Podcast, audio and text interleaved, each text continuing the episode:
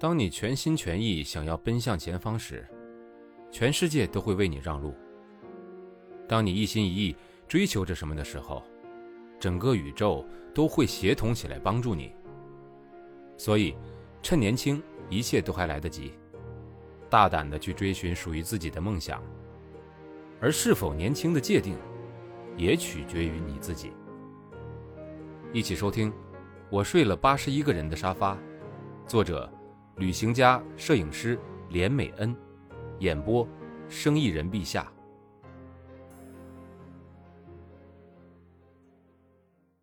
自序：脱队万岁。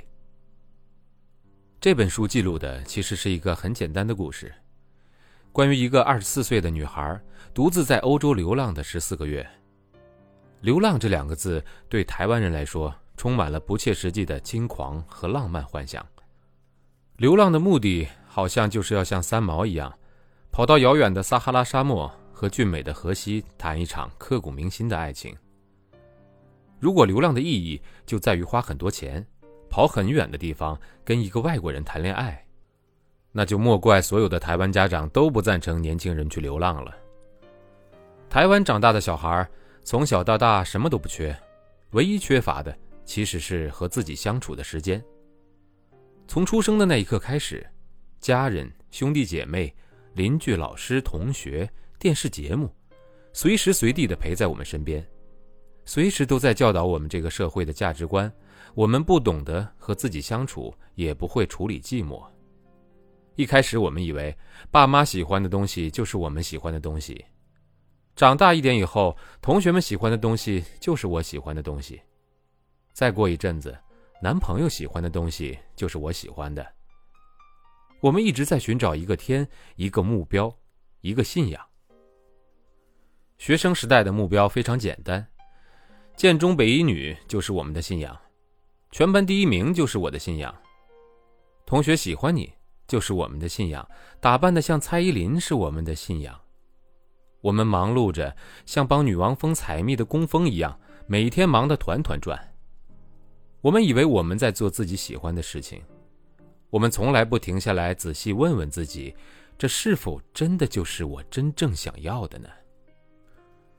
我们的社会不容许停顿，我们的父母希望我们从小就赢在起跑线上，我们已经习惯放学就到补习班去报道，成绩单一发下来，心里就计算着自己赢了还是输了，不管情不情愿，对于比别人慢一步这回事儿，充满了恐惧。因为根本没有机会跟自己相处，所以我们很难真的认识自己。直到有一天突然一觉醒来，赫然发现自己大学毕业了，念了二十多年的书，却好像没有地方可以发挥；觉得自己满腹的才华，却好像没有伯乐懂得赏识。更甚的是，好手好脚，却不知道自己存在的意义是什么。我觉得现代的年轻人不是没有能力。也不是没有才华，更不是所谓的草莓族或者水蜜桃族。我们缺乏的不是能力或者才华，我们也不是不能吃苦。我们心底最迷茫、最害怕的，是想做自己，却又怕跟别人不一样；是想要努力，却不知道是为了什么。古罗马有一句谚语说：“人呐，认识你自己吧。”做自己的口号早已经在台湾流传了好多年，只要我喜欢，有什么不可以呢？这则广告更是人人朗朗上口。做自己没有什么不对，做自己很好，但可悲的是，我们连自己是谁都不知道，又怎么能做自己呢？有一个故事是这样的：在上帝的花园里，有一朵特别受上帝宠爱的小花。上帝答应这朵花可以任意开成他想要的颜色。知道这个消息后，周围的花全都跑过来给意见。有的花说红色比较喜气，有的花说紫色才更高贵，有的花说蓝色比较特别，有的花则说黄色平易近人。小花都迷茫了，大家说的都有道理啊。大家也都是他的好朋友，他不想得罪任何一个好心给他意见的花朋友，却总不能每个人的意见都接受，最后开成彩色的吧？一天一天的过去了，其他的花都开了，小花却迟迟没有开。春天过去了，夏天也即将结束，小花在上帝的催促下，终于勉勉强强的开了个粉红色。开花的那天晚上，大家都睡去以后，小花在月光下偷偷的哭了。如果小花有脚，我希望它可以像我一样，背起一个小包包。往离花园很远很远的地方去流浪个一段时间。身边那些爱给你意见的人不是不好，但是我们已经这么大了，是时候该听听自己的意见了。我在二十四岁那年大学毕业，陷入了一段非常迷惘的时光。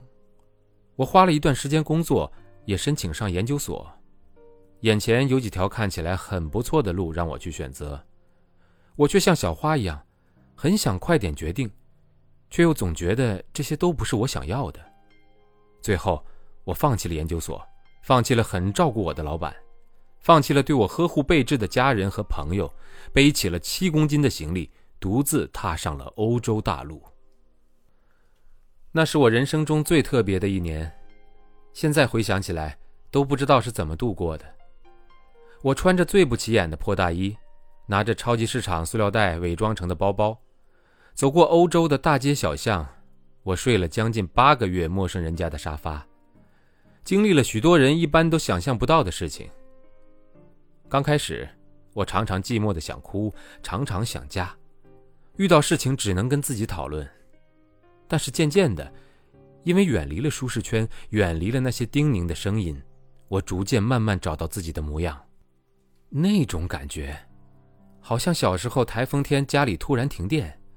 你摸索着五斗柜的抽屉，摸呀摸呀，最后终于摸到一支圆滚滚的蜡烛，那种惊喜的感觉。与其把流浪说的那么浪漫，不如说流浪让我们远离了我们所有的最习惯的东西。流浪把我们送上和自己独处的道路。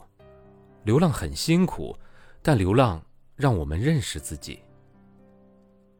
愿不管什么年纪的人，都给自己一个。去流浪的机会。